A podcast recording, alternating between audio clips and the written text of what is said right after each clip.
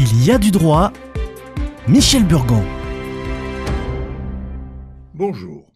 Acheter un véhicule, prendre une location, acheter une maison, c'est conclure un contrat.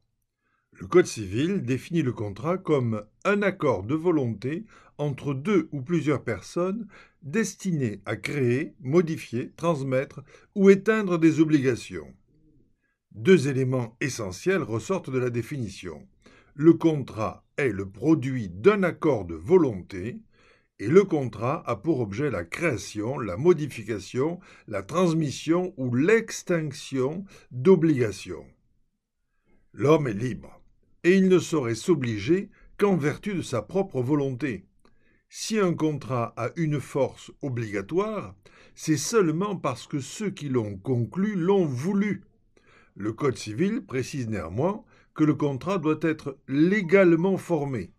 Aussi, cela signifie-t-il que les parties doivent satisfaire à un certain nombre de conditions posées par la loi, à défaut de quoi le contrat ne serait pas valide, ce qui est sanctionné par sa nullité. Le Code civil prévoit que sont nécessaires à la validité d'un contrat le consentement des parties, leur capacité à contracter et un contenu licite et certain, et que le contrat ne peut déroger à l'ordre public ni par ses stipulations, ni par son but, que ce dénier ait été connu ou non par toutes les parties. La licéité du contrat est donc subordonnée au respect d'une double exigence de conformité à l'ordre public et concernant les stipulations du contrat et le but poursuivi par les parties. Mais, contrairement à ce que l'on pourrait croire, toutes les règles d'origine légale ne sont pas d'ordre public. Deux catégories de règles doivent être distinguées. Les règles impératives, il s'agit des règles auxquelles les citoyens n'ont aucun choix, ils doivent y adhérer et s'y plier.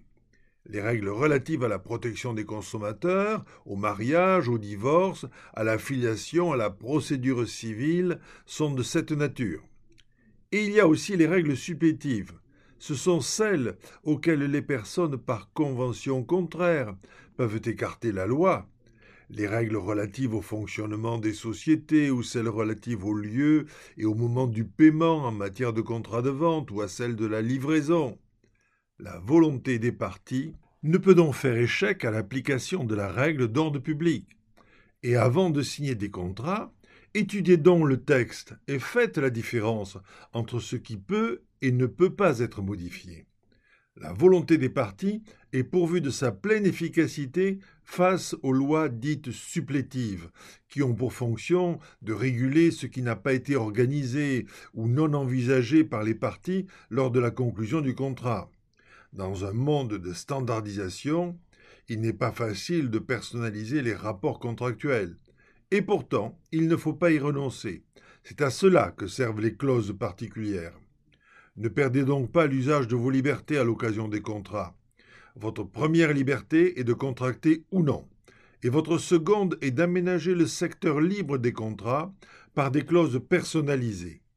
Ne perdez pas de temps à tenter de négocier l'application des règles impératives, mais sachez les identifier.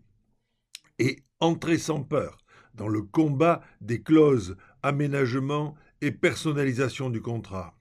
Lorsque vous demandez une réduction, une garantie, un engagement particulier, vous ne demandez pas une faveur, vous complétez l'offre de votre co-contractant. Vous la complétez pour qu'elle vous convienne mieux. Et s'il vous répond Je n'ai pas le droit, sachez lui demander quelle est la loi qui l'interdit.